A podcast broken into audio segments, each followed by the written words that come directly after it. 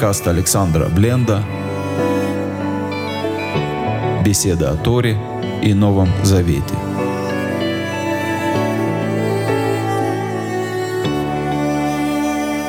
Всем привет! Сегодня у нас второй раз занятие, или, наверное, даже точнее, чтение книжки Малыша Карлсон с Алексом Блендом. Очень рады этому происшествию. Я думаю, что вы тоже. И мы подумали, что, э, наверное, точнее назвать это чтение, то есть мы будем читать и потом обсуждать. Потому что мы решили со второй главы продолжить. Может быть, Алекс, у тебя какие-то мысли в начале есть? Ну, походу решим. Ну, хорошо. Тогда мы начинаем со второй главы, которая начи- называется «Карлсон строит башню». Я ведь вам уже говорил, что его зовут Карлсон, и что он живет там, наверху, на крыше, сказал малыш.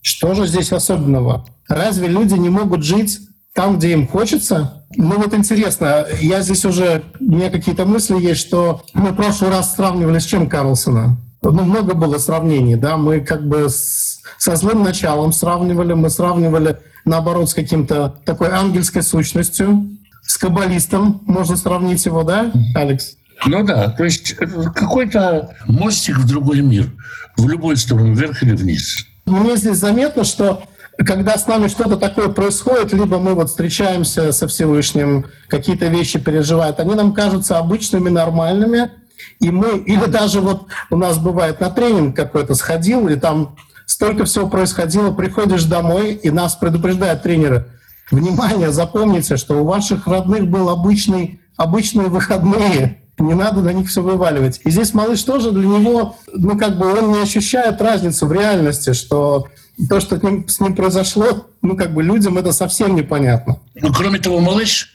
он же помладше будет. То есть он открыт к новому. Вообще для, ну, для ребенка много нового.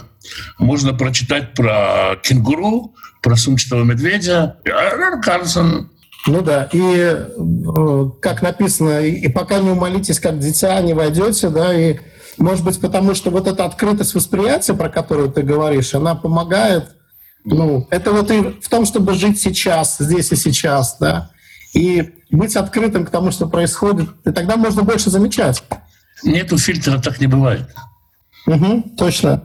Ну вот, не упрямся, малыш, сказала мама. Если бы ты знал, как ты нас напугал. Настоящий взрыв. Ведь тебя же могло убить, как ты не понимаешь? Это так похоже на жизнь верующих людей, потому что, ну как. Я как раз хотел об этом сказать. Это верующий человек с неверующими родителями. Или еще что-то такое. То есть, когда человек видит реально действительно взрыв, или действительно человек делает какой-то поступок веры, который э, рационально ему не понять. Вот взял человек по имени Авраам, не будучи молодым уже, и пошел вдруг с насиженного места куда-то там, потому что кто-то там ему открылся. Кто открылся, как открылся. Может, он потом исчезнет, может, он обманет.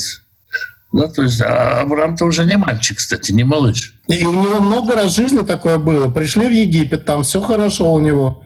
Написано, Аврааму было хорошо ради Сары. У него там и, и овцы были, и еще что-то. И все время жизнь как-то, ну, как бы идет непредсказуемо. Ну, хотя там, наверное, другое было. Но я помню, что когда я начал ходить в церковь, то мама очень переживала, что я в секту попал. Сейчас сама в ту же церковь ходит, куда я ходил раньше. То есть маму я понимаю как человека светского. То есть мама тоже ведет себя логично. И здесь с обоих сторон встречается вот это «неужели ты не понимаешь?» То есть она ему говорит «неужели ты не понимаешь?» А, И он точно. удивляется. что- Точно, точно, с обоих сторон такое же. Да. Ну и действительно, э, с нормальной точки зрения, действительно взрыв, мальчик там что-то делал. Поэтому, может быть, нам нужно, как сказать, быть э, мягче и снисходительнее к людям, которые не понимают, как мы живем. Тут дело в том, что представь себе, что у тебя есть сын, и к нему действительно прилепел, прилетел какой-то чувак с пропеллером, и действительно взял его паровую машинку и взорвал. Какая разница, выдумывает он? Если он выдумывает, это даже проще. Да, потому что, ну, как бы можно как-то его научить не врать. А если этот чувак с пропеллером к нему прилетает, вот тут реальная проблема. Однозначно. Ну, в общем, мама на самом деле, ну, как бы ре- реагирует как нормальная, хорошая мама. Она же начинается все с того, что мама самая обыкновенная. Это же спор обыкновенного и необыкновенного. Точно. Значит, понимаю, но все равно Карлсон лучший в мире специалист по паровым машинам, ответил малыш и серьезно посмотрел на свою маму. Ну как она не понимает то, что ты сказал? Что невозможно сказать «нет», когда лучший в мире специалист по паровым машинам предлагает проверить предохранительный клапан. Это вопрос веры. Вот знаешь как, ну, верующие говорят, на все вопросы один ответ Иисус. Вот если бы э, кто э, лучший в мире специалист по паровым машинам? Ну, Иисус, конечно. Хотя похоже на белочку, но... Ну да, то есть мы не можем никого, как верующие люди, есть такая проблема, что никого нельзя поставить выше Иисуса ни в чем. И поэтому э, кто лучше всех играет на скрипке, кто лучше в мире специалист Неужели есть какой-то э, Храим Левинзон, который разбирается в паровых машинах лучше, чем Ишу? Ну, еще здесь заметил, что из-за того, что малышу было очень комфортно с Карлсоном, и вот э, была вот эта атмосфера, э, как бы радость жизни была, было вот это развлечение, свобода, ощущение свободы он приносил.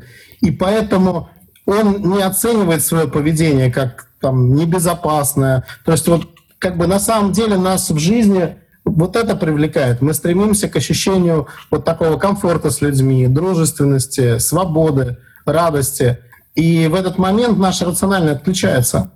Вот, дальше она говорила, пишет, что как она не понимает, что невозможно сказать «нет». Точно.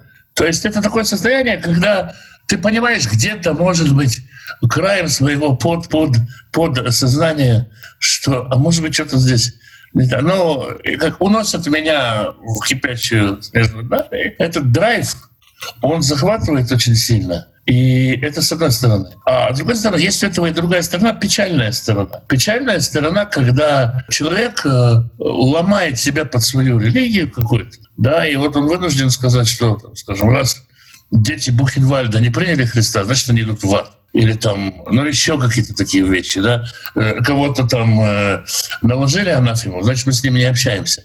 То есть это двухсторонняя ситуация. Это драйв захватывает и когда он черный, и когда он светлый. Мы еще не знаем, Карсон, какого цвета. Да, у нас тут вообще непонятно, действительно, то ли с одной стороны э, радостно и весело, с другой стороны все взрывается.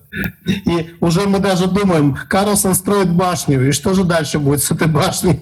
Потому что есть предощущение, что что-то похожее на машину будет. С другой стороны, когда человек становится верующим, э, для всех вокруг он становится ну, немножечко не от мира сего. Так что возможно, что Карлсон все-таки ну, белая фигура, вот, которая все-таки меняет человека и просто его поведение, ну, вернее, его влияние, оно неочевидное для всех окружающих, потому что они-то его лично не знают. Ну, как минимум, Карлсон очень такой харизматичный. Вот это то, что он хвастается постоянно, это даже не коробит. Часто бывает, знаете, люди хвастаются, и ну, это возбуждает какую-то ревность, желание поспорить. Э, а тут это, наоборот, привлекает вот его такая влюбленность в себя, которая соединяется вот с, радостью, с приколом, с игрой, с творчеством. Удивительно. Надо отвечать за свои поступки, строго сказал папа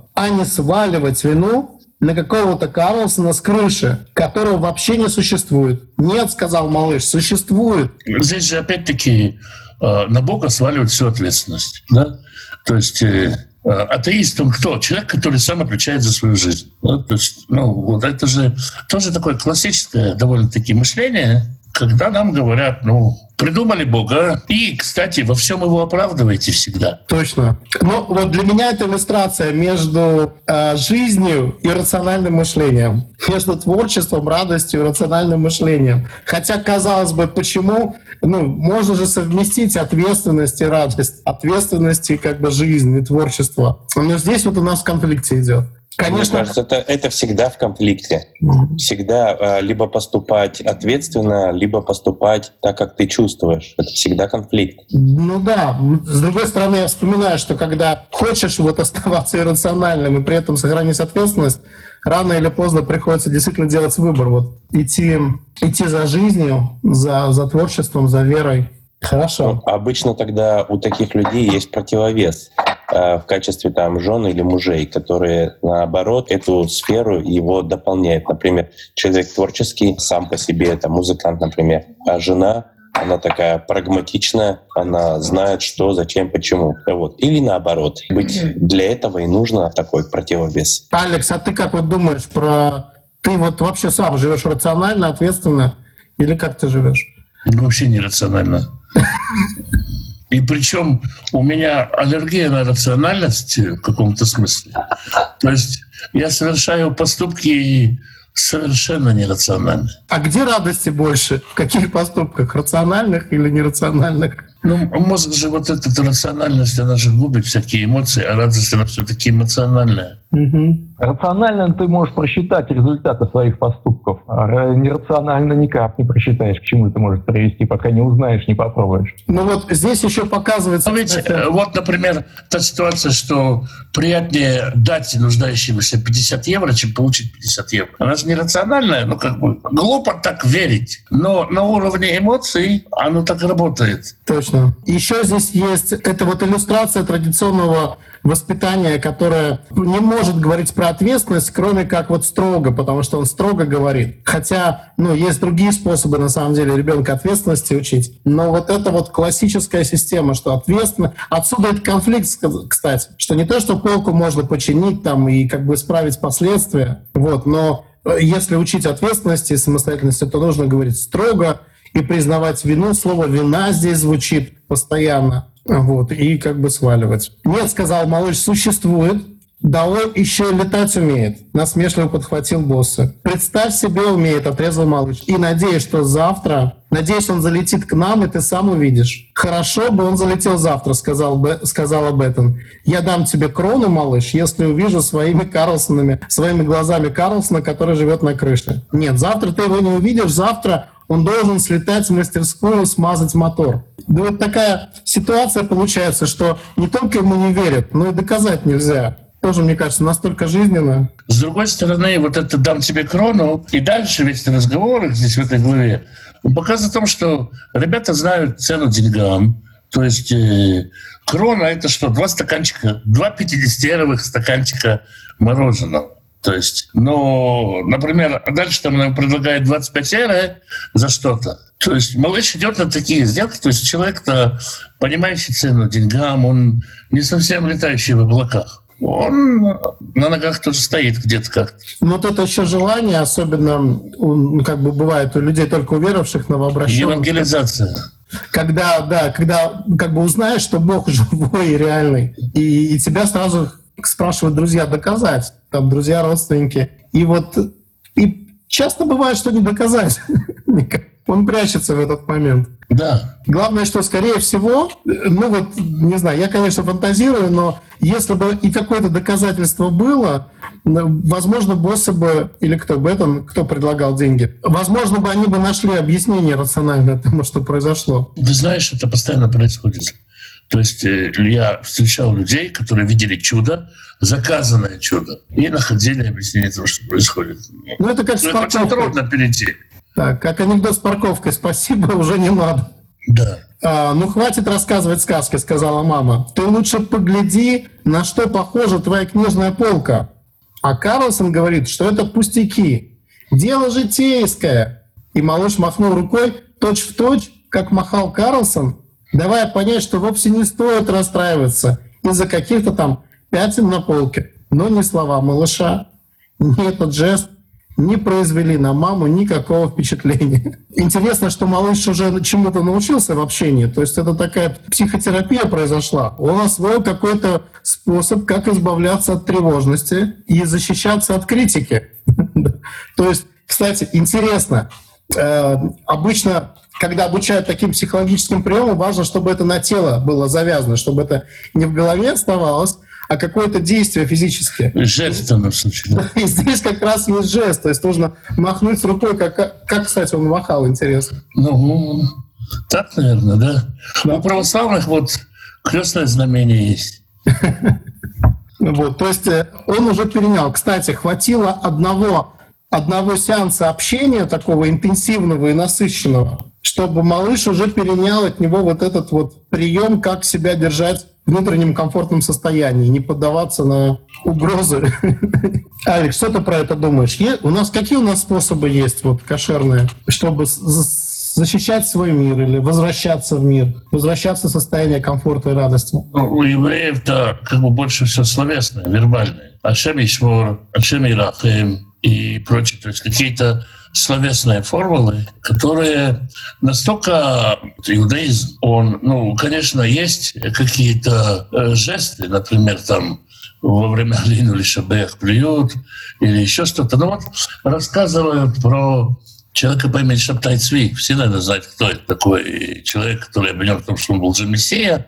Ну, в общем... Тоже Карлсон. Карлсон. Тоже Карлсон из э, Константинополя. И рассказывают, что ему сказали, что вот какой-то великий мудрец там, он выходит, он как бы против этого мессианства. И Шаптай Цви взял веточку, сломал и сказал, все, умер этот человек. И тот человек действительно умер. И другой известный раввин, когда ему про это рассказали, ну все это точно это лже-мессия. Настоящий мессия не понадобилось бы ломать веточку. Оно бы и так сработало. Э, тем не менее, у нас есть очень много... Э, мы закрываем глаза, когда читаем Шма. Да? То есть у нас есть какие-то жесты, да и молитвенное движение, когда мы читаем Тору даже, да, вот это раскачиваем, оно переводит нас в другой переключает в другой режим. Я думаю, оно есть. Да, это важно, потому что как бы тело запоминает ощущения, которые связаны с этим, с этим действием. И получается, что э, совершая это действие, мы напоминаем себе это ощущение, возвращаемся. То, что якорь называется, по-моему, психология, нейролингвистическом программировании. Ну да, да, это как бы такая, в принципе, обычная вещь. Мы же пользуемся этим в жизни каждый день. Я бы сказал, переживаешь это состояние. То есть не просто от ума, а именно через ощущения присоединяешь. Ну да, оно же телесное, да? Вот да. и в этом, в этом смысл ритуала, когда мы совершаем какие-то действия с мыслью о чем-то, и мы что-то переживаем. Получается, каждый раз, если мы ритуал делаем осмысленно, то он для нас становится живым, да, и как бы там как бы как будто бы каждый раз все больше и больше туда закладывается в это действие. Называется ассоциация. Мы люди ассоциативные. У нас на все, на любая мысль есть ассоциации. И какие они пришли в начале, такими они остаются э, навсегда. Угу. И вот тут вот малыш делал этот жест точно как Карлсон. И он-то, может быть, внутри ощущал то, что в тот момент они ощущали. Но на маму этот жест никакого впечатления не произвел. Мама же не знала, что там происходило. Мама не переживала с ним. Э, вот бывает, что мы, да, мы вот как, как, когда хотим что-то доказать про Бога или про что-то еще, мы вот пытаемся какие-то свои действия сделать, а на людей это никакого влияния не оказывает они же не ощущают то, что мы ощущали в этот момент. А, Смотри, знаешь... какая здесь война магии происходит. Мама говорит дальше, да, что я его отшлепаю. А отшлепывание, оно же тоже телесная очень штука. То есть, э, ну, малыш, наверное, э, понимает, что такое отшлепать. Я говорил про то, что мама э, вводит контрмагию. Она говорит, что она отшлепает Карлсона, а шлепание тоже жест, тоже телесно воспринимается, и еще как. И век будет помнить. Век будет помнить, да. То есть... Э, Я прочитаю это. Вот, значит, как говорит Карлсон, строго сказала она. Тогда передай ему, что если он еще раз сюда сунет свой нос, я так отшлепаю, век будет помнить. Причем она согласилась для того, чтобы вести свою магию она согласилась с его историей. Да. И уже представляется визуализация, как мама шлепает Карлсона. И этот жест покруче махания рукой. Малыш проиграл. Ему показалось, он ничего не ответил, показалось ужасным, что мама собирается отшлепать лучшего в мире специалиста по паровым машинам. Да, ничего хорошего нельзя было ждать такой неудачный день, когда буквально все шло выворот на выворот. А это тоже же самый день, когда взрыв произошел, правильно? Да, это же день, да. Но он уже Сначала встретил собаку, потом там подрался. Вот, это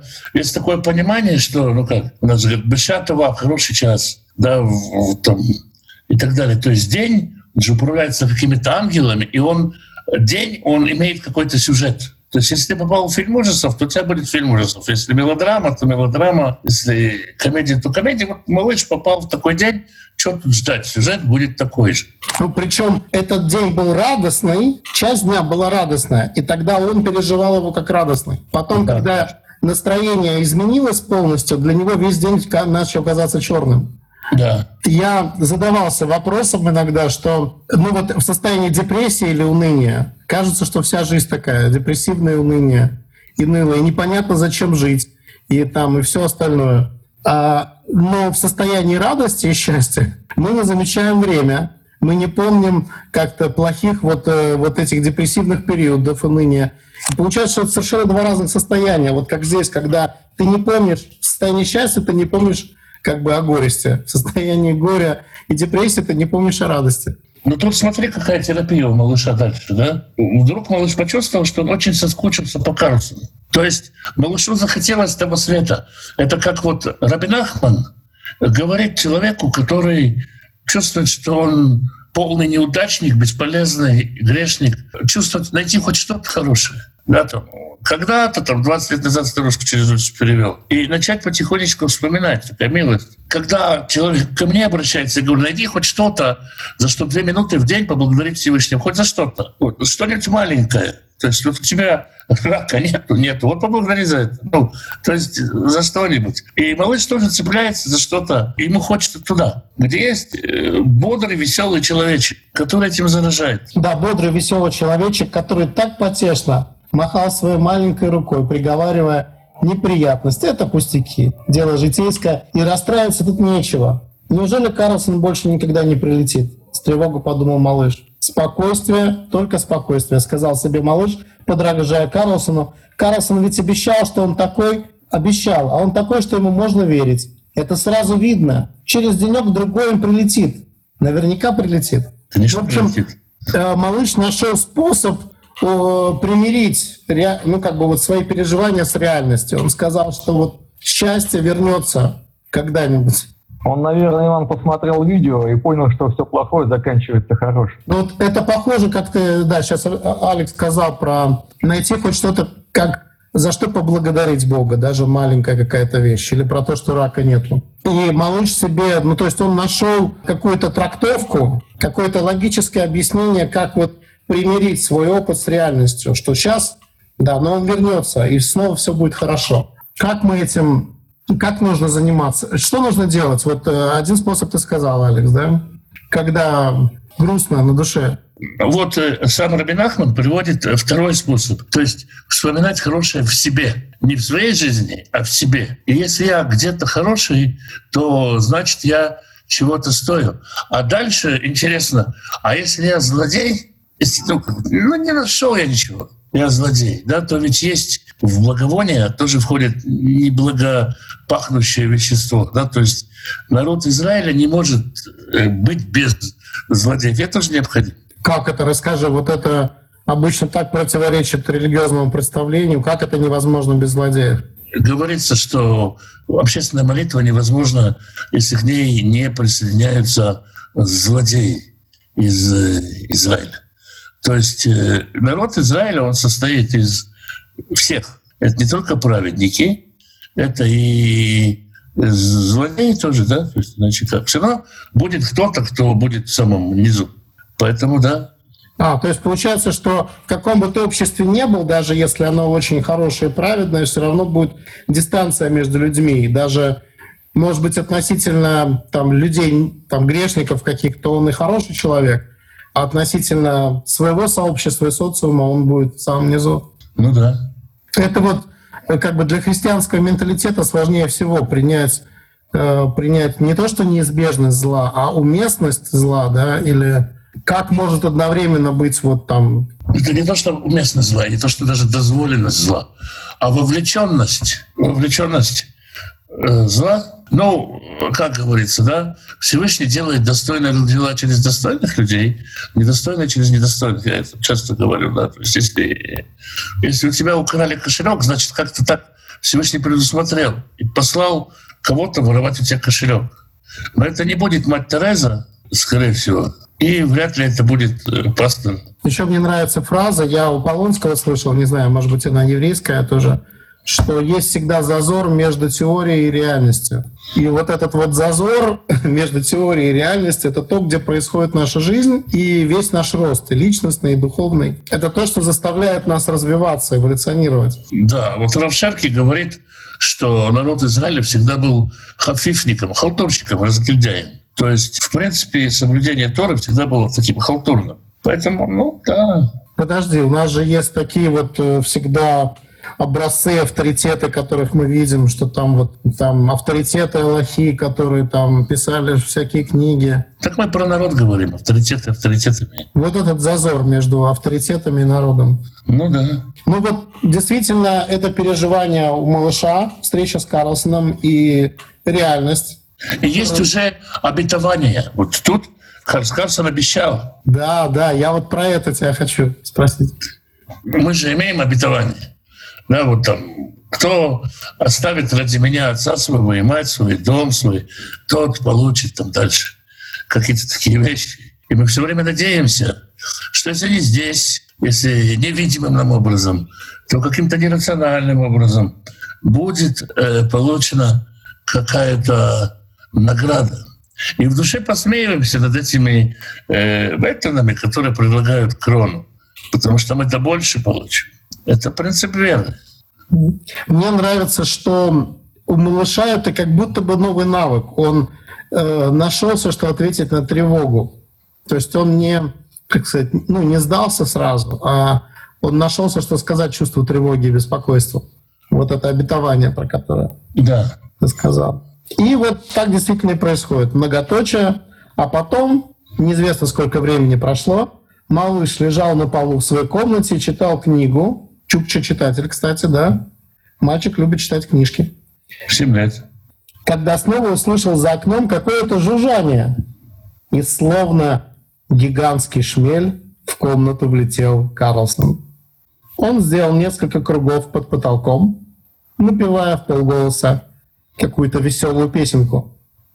Пролетая мимо висящих на стенах картин, он всякий раз сбавлял скорость, чтобы лучше их рассмотреть. При этом он склонял на бок, на бок голову и прищуривал глазки. «Красивые картины», — сказала наконец. «Необычайно красивые картины. Хотя, конечно, не такие красивые, как мои».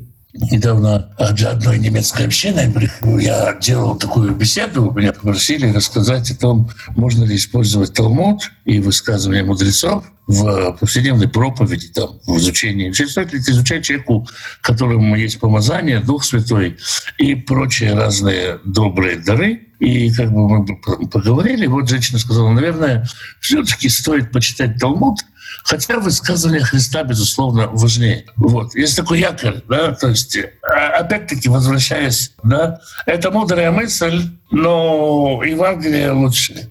И, и, а здесь сам Карлсон, он это проповедует. А, вот, то есть ты, ты про картины, да? Я про картины. Кстати, умолчались от картины. Он еще эстет. Да, ну это про уровень э, жизни этой семьи, как ты рассказывал вначале. Ну да. Угу. Ну и мама, наверное. Кстати, ну, у меня ощущение, что это мама такая заботливая, которая вот красила его комнату. Ну, ну может быть, да. Но все равно так.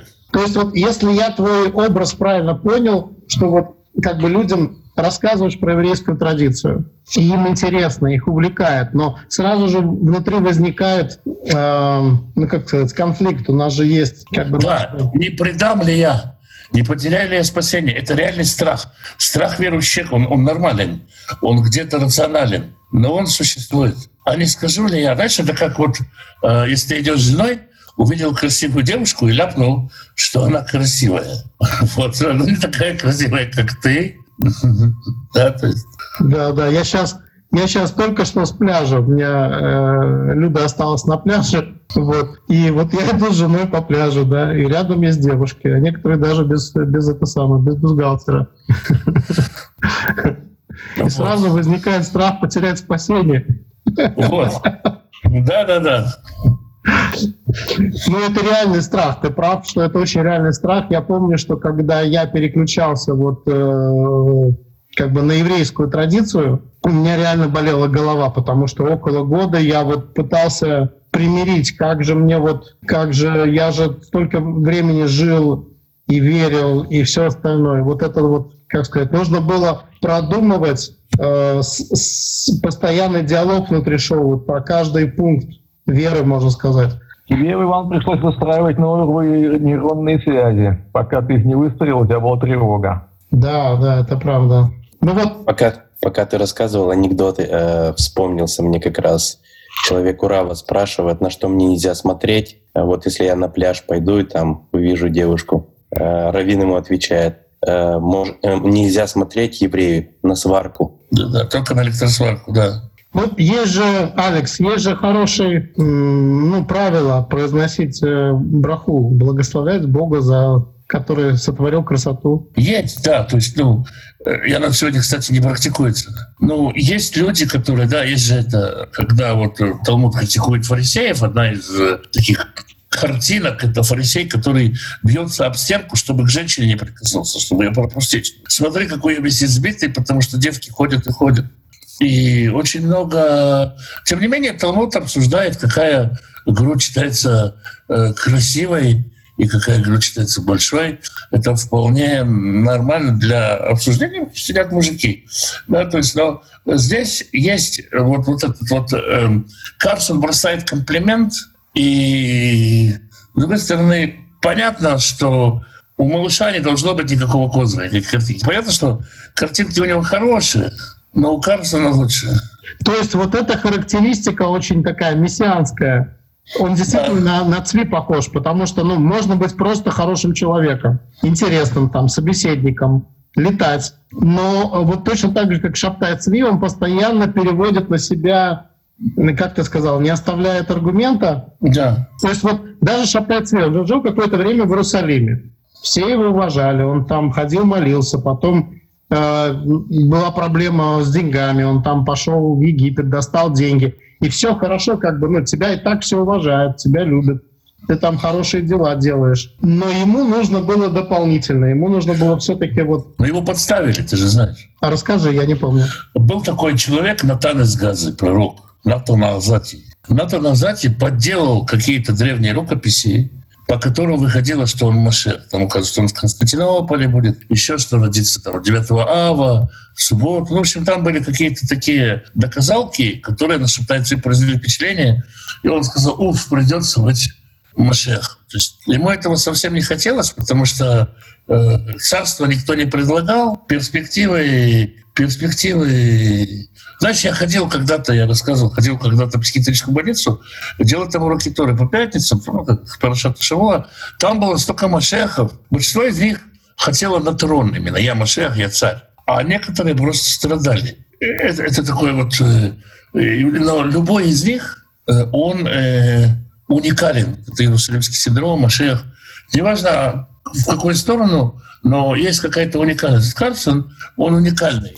И поэтому нельзя, чтобы что-то было хотя бы подобно ему. Мика моха беэлим Ашем. Нет, подобного тебе. Да, кто как ты, да. Слушай, ну это вот интересно про уроки Торы в больнице психиатрической. Они у тебя ходили заниматься или просто ты был знаком, а занимались другие люди? Нет, они собирались, было такое, такое дозволение собираться, вот. И ну, там были разные люди, большинство из них было вменяемыми многих верующих, которых я сегодня знаю. Вот. Кто-то с депрессией, у кого-то голоса, которые комментируют Тору. Но в целом были люди такие вменяемые. Кроме Машеха. Ну вот с Машехами можно было у Торы учить или нет? Можно было. И они не было, а то есть они, когда они умели слушать, они, это, знаешь историю про как к Равыцку Зильберу пришел Машех? Так, нет, не Он знаю. пришел к нему человек, пришел к нему человек, сказал Равыцкак, я Машех. Равыцкак говорит, ну, замечательно, ну, слава Богу, слава Богу. И он говорит, я думаю, мне открыться людям или подождать еще? Равыцкак, не стирая улыбки, спрашивает, а врачи что говорят? Говорит, а врачи говорят, надо подождать еще.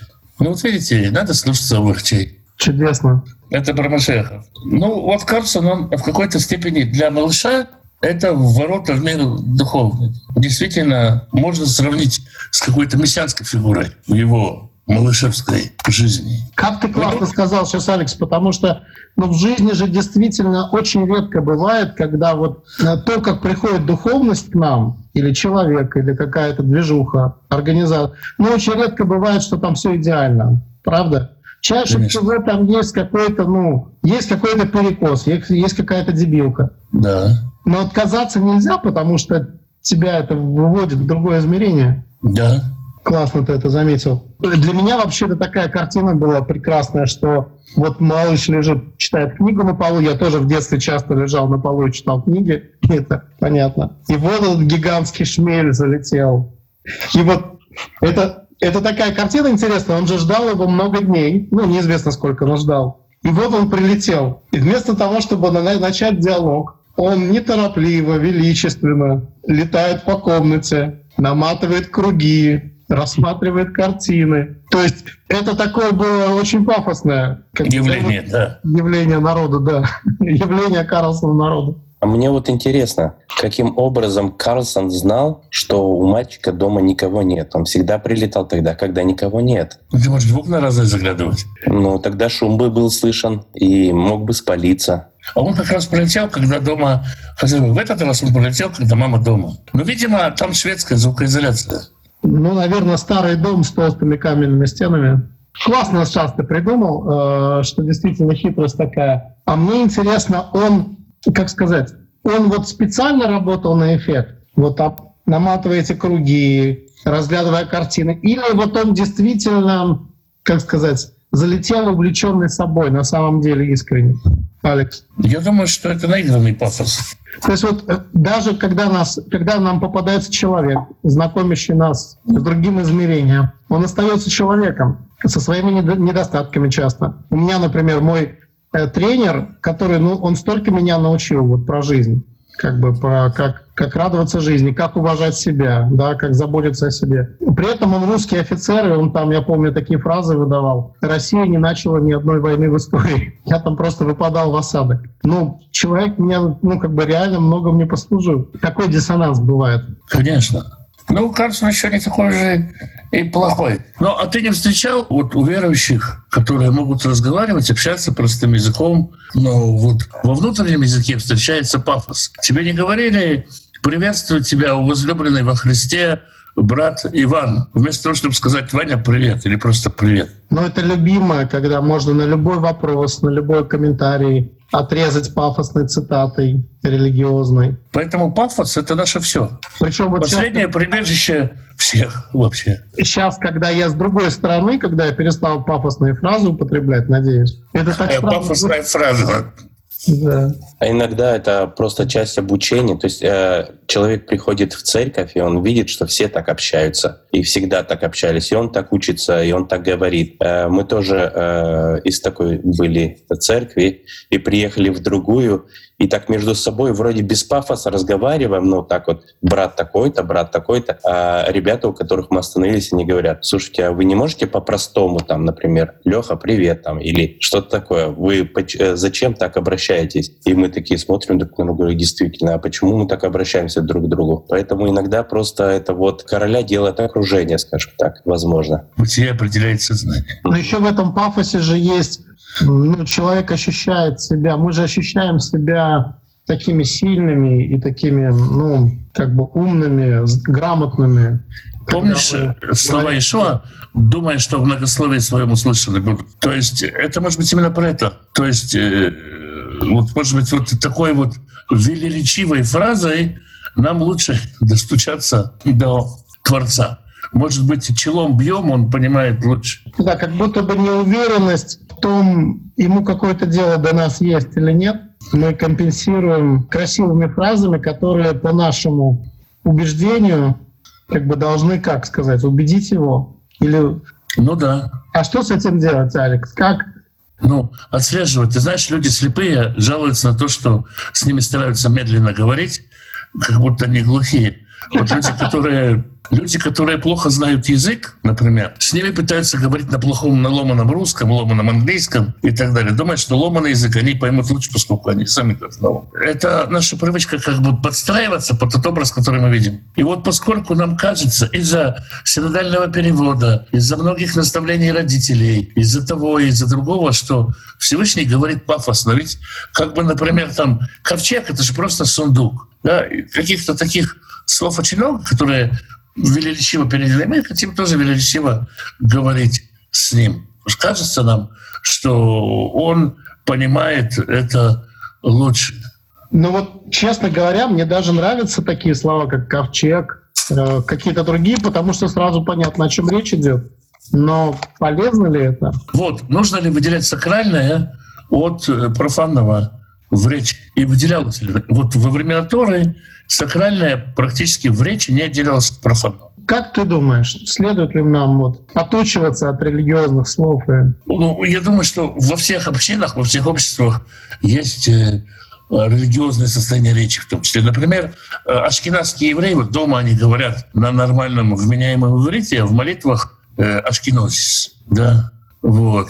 И как бы отделение одного от другого, Я наверное, как э, для простого человека так проще. Как? Ты же, например, ну, одежду отделяешь профанную от сакральной. Повседневную, да, Да. Будничную.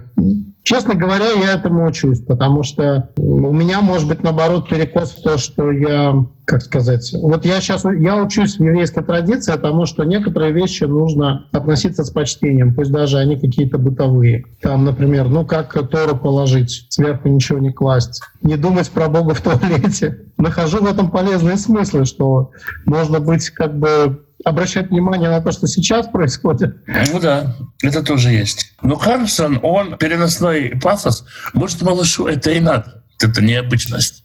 Кстати, точно, точно. Он же полная противоположность его обыденности. Вот, поэтому, если он просто залетит и скажет «Привет, малыш», это будет неинтересно, еще бы в звонок позвонит. В этом и терапия для него состоит, потому что это полностью противоположно ему. Вот, и в этом э, как бы ответ на поиски верующего часто бывает в том, что находится какой-то образ, э, который полностью противоположен обыденности, какая-то система взглядов, которая позволяет из этой обыденности вырваться. Ну, так оно происходит. Поэтому понятно, что он сделает круг и посмотрит. Что из этого можно взять, что полезно все-таки выбирать вещи, которые очень для нас непривычные. Если я вчера слышал правило такое, что оно даже для продления молодости и для душевного здоровья, что каждый день делать что-то непривычное и необычное. Мысль хорошая.